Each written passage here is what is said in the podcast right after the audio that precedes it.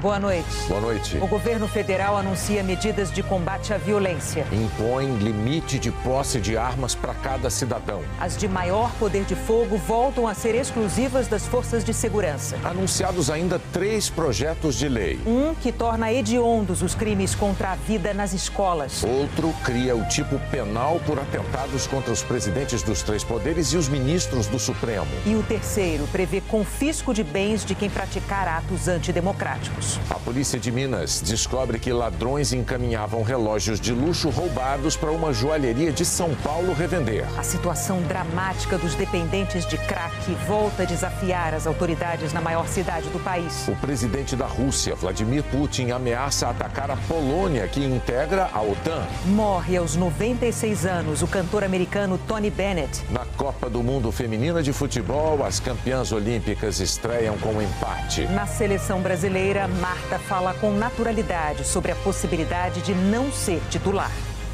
O Jornal Nacional está começando.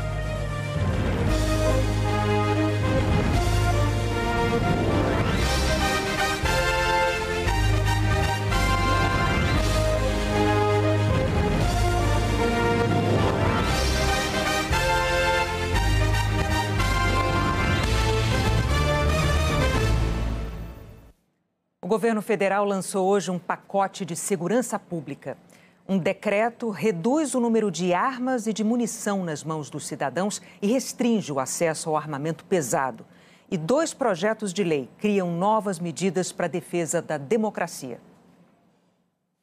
O novo decreto determina que o cidadão comum que demonstrar efetiva necessidade de ter uma arma para defesa pessoal poderá comprar no máximo duas e até 50 munições por arma por ano.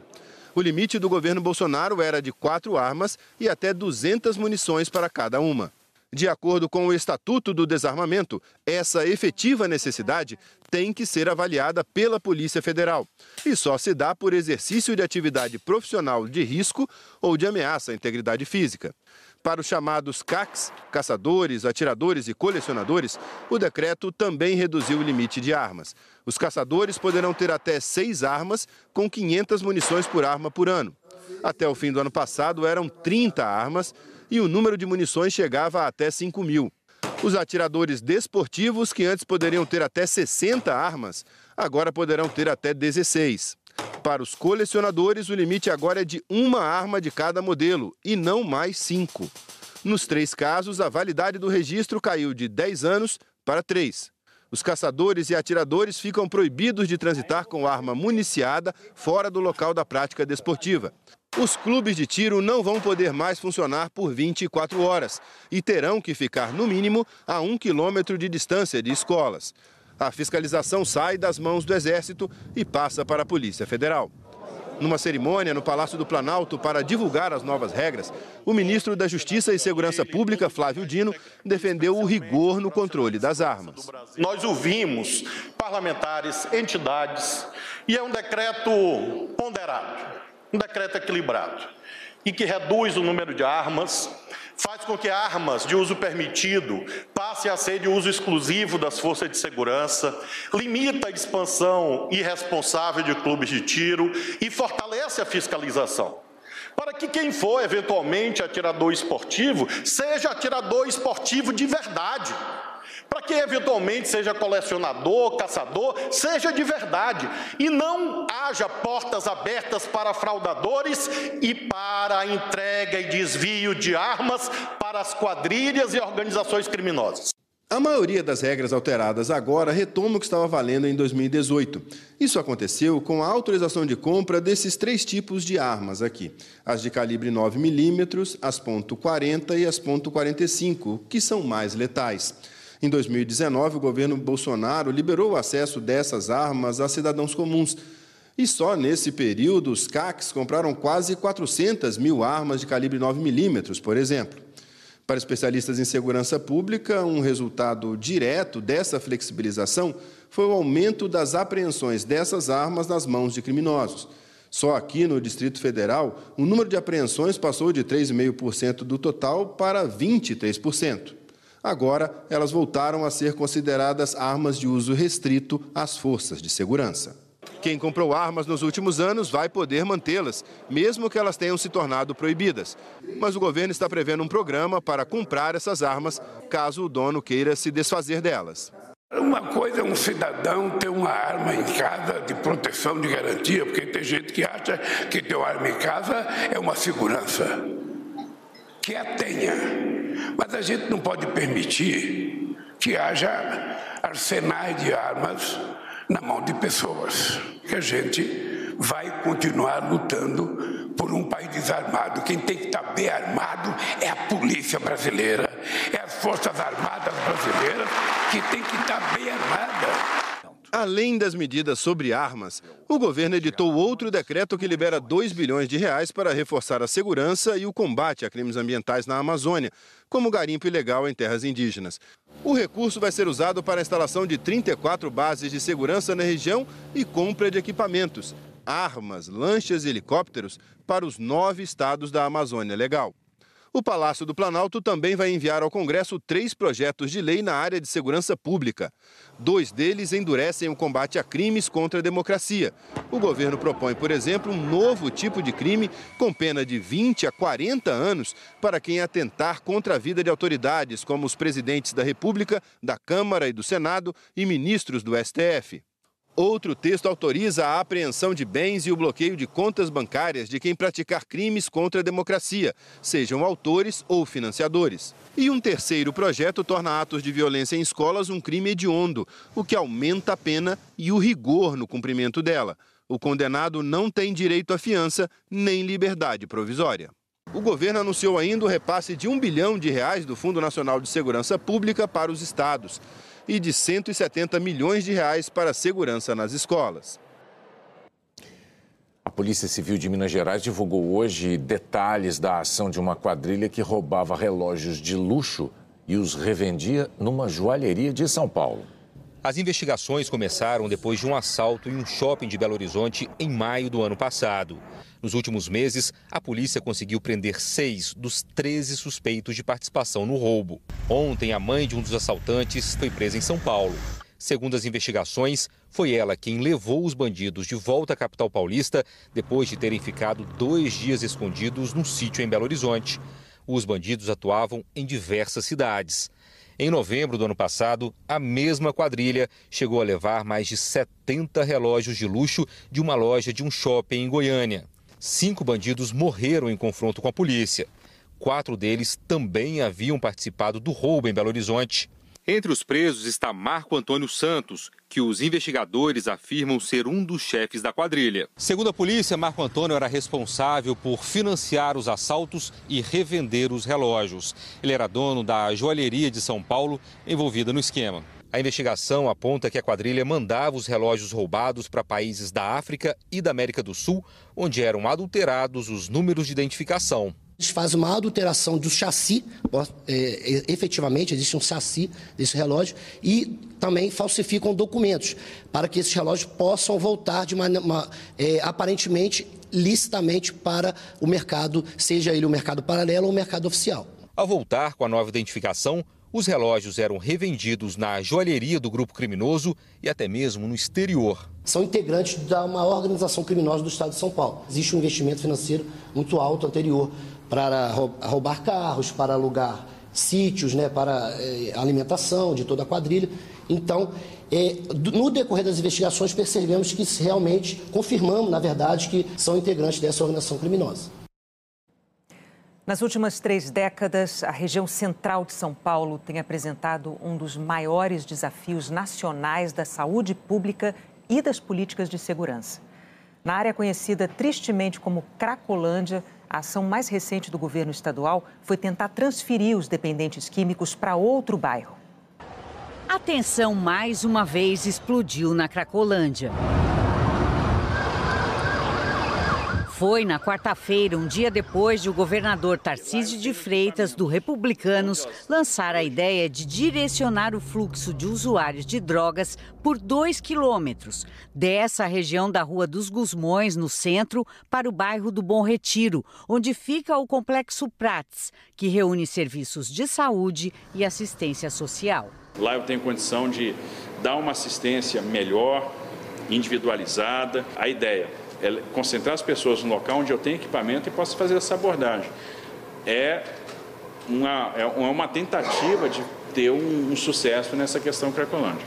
Ontem, o governador voltou atrás diante da reação negativa dos comerciantes do Bom Retiro e de quem estuda o problema. Moradores do centro há anos convivem com os repiques de tensão e violência quando mudanças acontecem. É o que contou ao repórter Tiago Scheuer, o morador que não quer se identificar. A polícia começa a deslocar o pessoal de um lado para o outro e eles começam a vandalizar tudo que está pela frente. Precisa de uma alternativa que ela seja mais completa, né? A gente precisa de um acolhimento institucional, é, a gente precisa de habitação, a gente precisa do serviço de saúde e a gente precisa também que as forças de segurança atuem em paralelo. Esse movimento de empurrar as pessoas impede o atendimento que faz buscativa, impede o atendimento que vai até essas pessoas. A situação se acalma um pouco até explodir novamente num drama que já dura cerca de 30 anos. As cenas abertas do uso de drogas estão presentes em algumas das grandes cidades do mundo. É um problema complexo que envolve saúde, moradia, assistência social e segurança.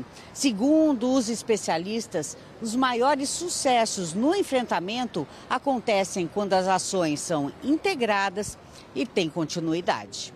Não é o que tem acontecido em São Paulo. Gestões anteriores chegaram a fazer anúncios de que o problema havia sido resolvido, mas mudam as gestões, programas são interrompidos, trocam de nome e a situação continua dramática. No ano passado, a prefeitura chegou a cercar uma praça antes usada pelos dependentes. A área agora é um parque em obras.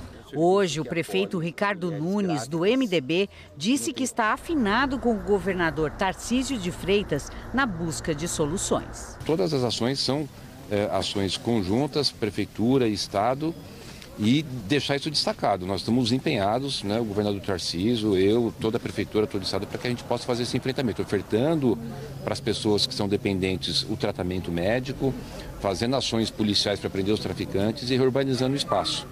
O governo de São Paulo divulgou nota informando que ampliou as ações de assistência e saúde aos dependentes químicos e intensificou as atividades de policiamento no centro da capital. O professor de psicologia social Jorge Broid, que há 47 anos trabalha com populações de rua, critica a falta de articulação e continuidade das políticas contra abuso de álcool e drogas. Um problema com essa gravidade não vai ser resolvido de uma vez só, com soluções mágicas ou com soluções imediatistas. É necessário um trabalho contínuo, um trabalho de políticas públicas e, mais do que tudo, nesse momento em que a gente vive, um trabalho onde se dê uma parceria efetiva entre o poder público, a iniciativa privada e o terceiro setor para abordar uma questão tão complexa para a cidade porque afeta as pessoas que estão na Cracolândia, numa situação muito grave, afeta o comércio, afeta o transeunte, afeta todo mundo. 37 estações de trem do Rio de Janeiro ficaram mais de 24 horas sem energia elétrica. Segundo a empresa Supervia, que opera o sistema ferroviário, o furto de um cabo alimentador de energia causou o apagão. Milhares de passageiros tiveram que migrar para os ônibus e as filas ficaram enormes a circulação dos trens foi retomada parcialmente no fim da tarde. Também hoje, o presidente da concessionária, Antônio Carlos Sanches, deixou o cargo. O governo federal vai bloquear mais um bilhão e meio de reais do orçamento desse ano. Esse valor se soma ao contingenciamento de 1 bilhão e 700 milhões anunciado há dois meses. O detalhamento das áreas atingidas vai ser feito no fim do mês. Os ministérios do Planejamento e da Fazenda afirmam que a medida é necessária para o cumprimento do teto de gastos ainda em vigor. O governo também aumentou a previsão para o rombo nas contas públicas neste ano para 145 bilhões e 400 milhões de reais. A seguir, a Rússia ameaça atacar a Polônia, que é integrante da OTAN. Morre o cantor americano Tony Bennett.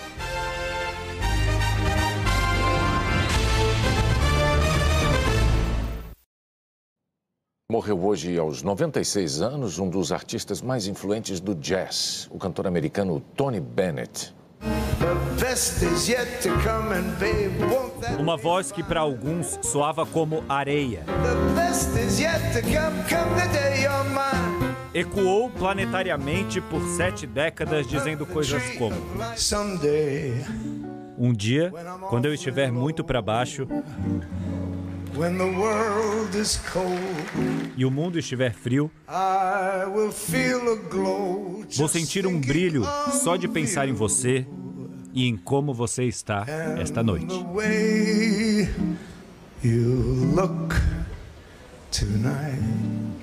Tony Bennett foi a representação do sonho americano.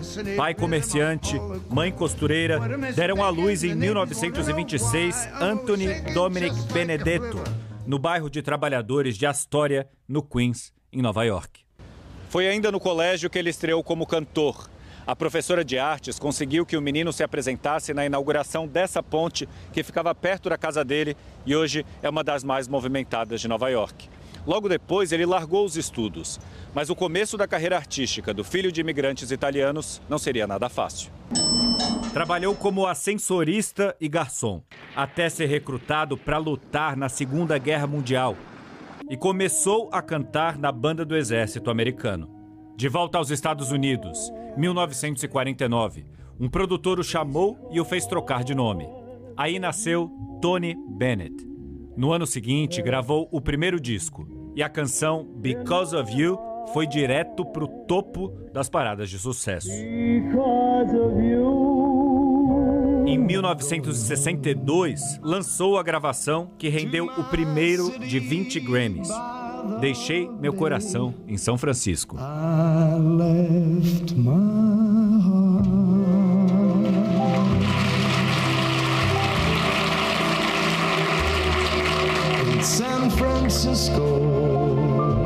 Nessa época, o rock dominava as rádios e a gravadora o pressionava para trocar de estilo. Mas Tony Bennett brigou para se manter fiel ao que ele queria e ao que gostava. Ele disse: os compositores dos anos 1930 eram imbatíveis, verdadeiros artesãos. Mas essa batalha enfraqueceu Bennett que nos anos 1970 passou a sofrer com o abuso de drogas. Depois de um hiato de uma década, ele voltou remoçado e com a carreira administrada pelo filho. Alçado pela nova geração, usou essa mistura para se manter fazendo o que gostava com frescor, ao lado de artistas como Amy Winehouse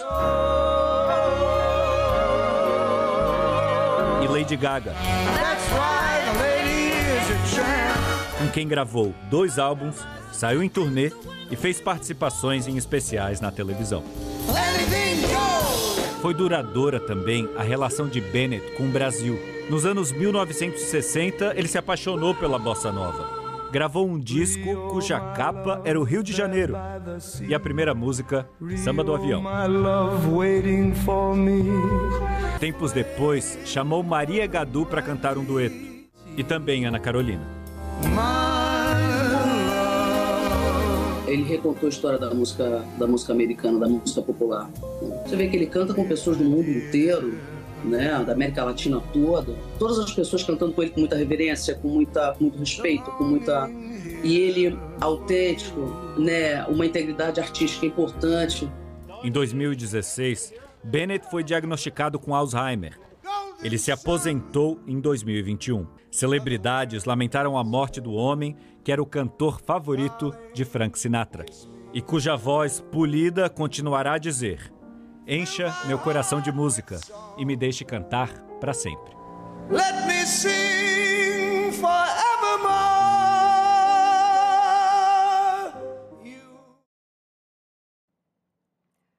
Globo Repórter de hoje faz uma viagem por praias onde tradições milenares se misturam à modernidade. Nosso destino é Taiwan, uma ilha vulcânica no mar da China. Vamos entender por que navegadores portugueses batizaram a ilha de Formosa. De lá vem uma mão muito popular no Brasil e um dos melhores chás do mundo. Comida aqui é cultura. Vamos descobrir do que é feito pãozinho de dragão e experimentar uma polêmica receita que não cheira nada bem. Nos templos, encontramos uma mistura única de religiões e a maior estátua já construída de um Buda sentado. A natureza exuberante e preservada abriga uma espécie rara de macacos e tartarugas gigantes. Como é celebrada a chegada do Ano Novo Lunar, a maior festa de Taiwan? É hoje no Globo Repórter. A Rússia bombardeou portos da Ucrânia pelo quarto dia seguido. E o presidente Vladimir Putin ameaçou atacar outro país na região, a Polônia. Os grãos ucranianos, a nova frente de batalha entre a Rússia e a Ucrânia, correm o risco de escassear no mercado mundial. Há quatro dias, as forças russas bombardeiam a região de Odessa, de onde saíam os navios carregados. Só na última noite, segundo o governo ucraniano, foram destruídas 100 toneladas de ervilha e 20 de cevada. Na segunda-feira passada, a Rússia se retirou do acordo de exportação dos grãos ucranianos, assinado há um ano com a intermediação da Turquia e das Nações Unidas, e ainda ameaçou atacar navios que tentem furar o bloqueio. O presidente russo também ameaça abrir outra frente na guerra. Mercenários do grupo Wagner agora estão em Belarus, onde ajudam a treinar o exército do principal aliado de Putin, a apenas 10 quilômetros da fronteira com a Polônia. E o governo polonês reagiu, reforçando as tropas na região. Благодаря позиции Сталина Putin respondeu que a Polônia deve parte do seu território a Joseph Stalin, que libertou o país da ocupação nazista na Segunda Guerra Mundial.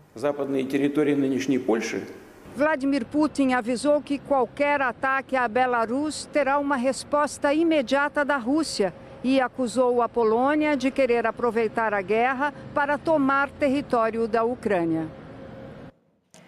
O ex-presidente dos Estados Unidos, Donald Trump, vai ser julgado em maio do ano que vem por ter colocado em risco a segurança nacional americana ao retirar documentos secretos da Casa Branca. Trump lidera as pesquisas para ser o representante do Partido Republicano na eleição presidencial de 2024 e vai estar em campanha quando o julgamento começar. No Brasil, a Polícia Federal prendeu ontem, em Campos dos Goitacazes, no Rio de Janeiro, o comerciante Diego Ventura. Em imagens do site UOL, ele apareceu com outros vândalos derrubando grades e invadindo o prédio do Supremo Tribunal Federal no dia 8 de janeiro. Diego Ventura já tinha sido detido na véspera do Natal, quando seguia com um grupo armado com facas para o STF. A ordem de prisão foi dada pelo ministro Alexandre de Moraes no inquérito que investiga os ataques golpistas. O Ministério Público do Distrito Federal pediu o arquivamento da ação na qual o ex-presidente Jair Bolsonaro é réu por injúria contra a deputada Maria do Rosário, do PT. Em 2014, ainda como deputado federal, Bolsonaro afirmou mais de uma vez que não iria estuprar Maria do Rosário porque ela não merecia. Dois anos depois, o Supremo Tribunal Federal tornou Bolsonaro réu. A ação foi suspensa em 2019, quando ele assumiu a presidência da República, porque presidentes não podem ser processados por atos anteriores ao cargo. No mês passado, o STF enviou o processo para a primeira instância. No pedido de arquivamento, a promotora Ana Paula Marimon Reis afirmou que não será possível concluir o processo dentro do prazo fixado pela lei de prescrição, que nesse tipo de caso é de três anos. A seguir, a estreia de três técnicos estrangeiros no Brasileirão. E a Copa do Mundo Feminina de Futebol. Marta fala sobre a possibilidade de não ser titular.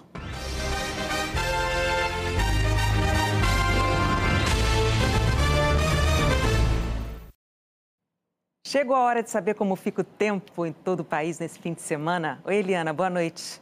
Oi, Renata, boa noite para você, para o Bonner e muito boa noite para você também.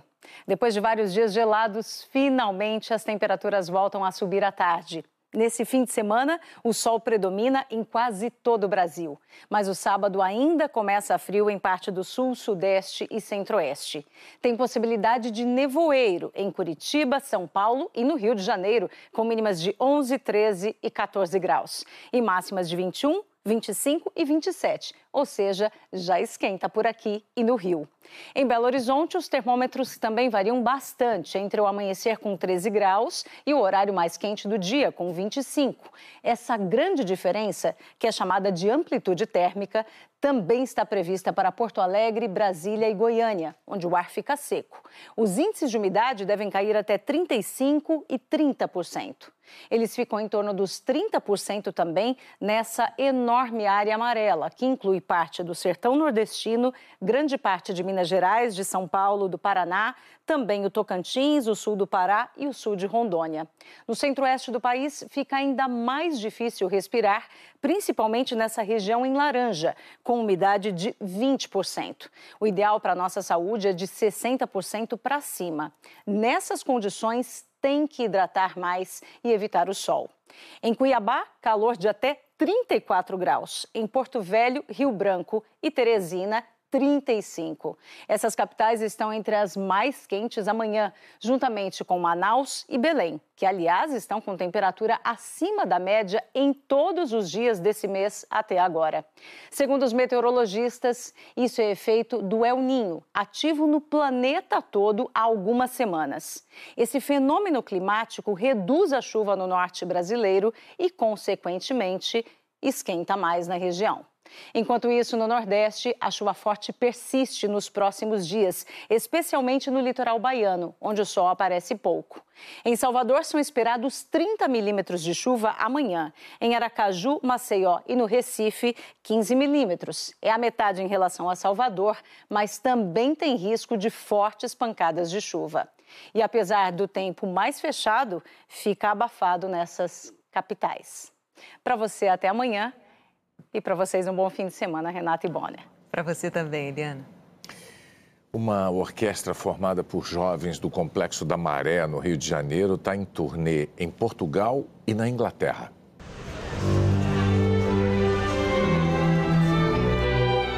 É um sonho virando realidade mesmo. É um bombardeio de sensações. Minha cabeça não para de pensar um minuto. Esses olhos sorridentes desbravam pela primeira vez o que antes só conheciam pelos livros ou pela TV. A arquitetura, eu olho tudo. Gente, eu vi isso naquele filme, vi isso naquela série. É como se fosse o meu filme, a minha história, sabe? Eu tô vivendo isso tudo. É muito incrível. Esses jovens são moradores do Complexo da Maré, no Rio de Janeiro um conjunto de favelas que abriga mais de 140 mil pessoas. Morar na maré, você acorda de manhã, não sabe se pode trabalhar, não sabe se pode ir para a escola, porque a qualquer momento está tendo um tiroteio.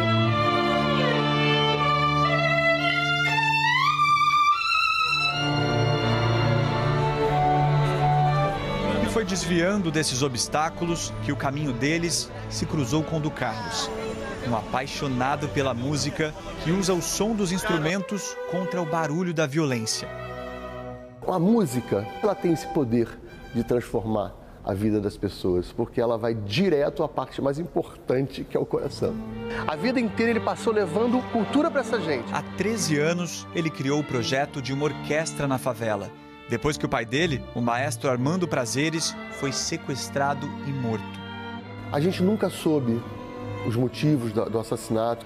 A única coisa que ficou claro para mim pelas investigações é a pessoa que o assassinou provavelmente morava no Complexo da Maré.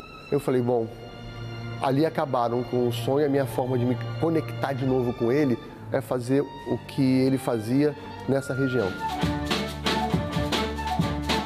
De lá para cá, mais de 7 mil crianças já passaram pelo projeto, que ganhou até sede na comunidade.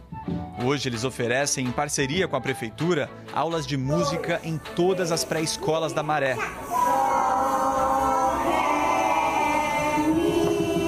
E devagarinho, muitos talentos surgiram.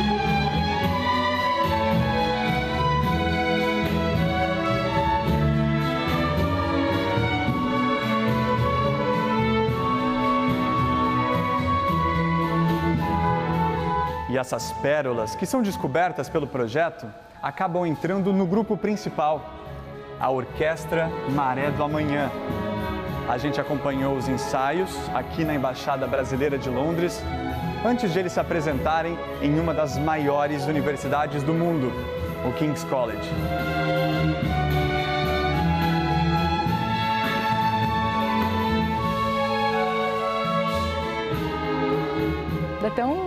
nervoso, porque não tem nem o que falar, é só uma realização de um sonho estar aqui. É incrível. Em 2017, a orquestra foi na minha escola. Eu escolhi o violoncelo porque uma amiga minha tocava. Eu sabia que a orquestra me trouxe para esse caminho e está sendo maravilhoso. Só de pensar que eu vou entrar no King's College, eu penso, tipo assim, se eu estudar, eu consigo tudo que eu quiser.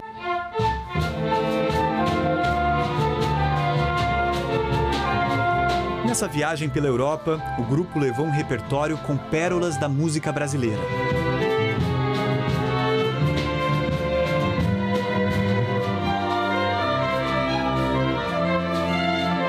Eu acho que é um presente da música total. Definitivamente foi um divisor de águas.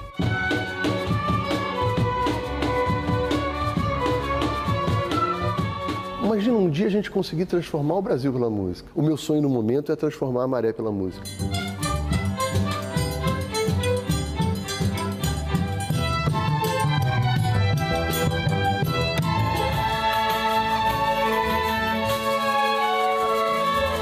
Essa mais recente turnê da orquestra Maré do Amanhã passou pelo Reino Unido e fica até agosto em Portugal.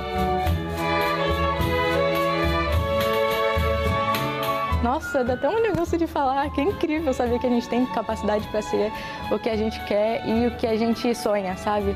Me dá certeza que no futuro eu vou poder realizar mais coisas ainda. Que assim então serei feliz, bem feliz.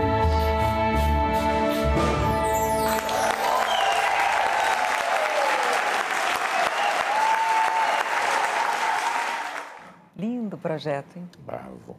Depois do Globo Repórter, tem uma homenagem a Tony Bennett. A Globo exibe um especial do cantor com a Lady Gaga. E logo depois, o Jornal da Globo. Boa noite para você. Boa noite, um bom fim de semana.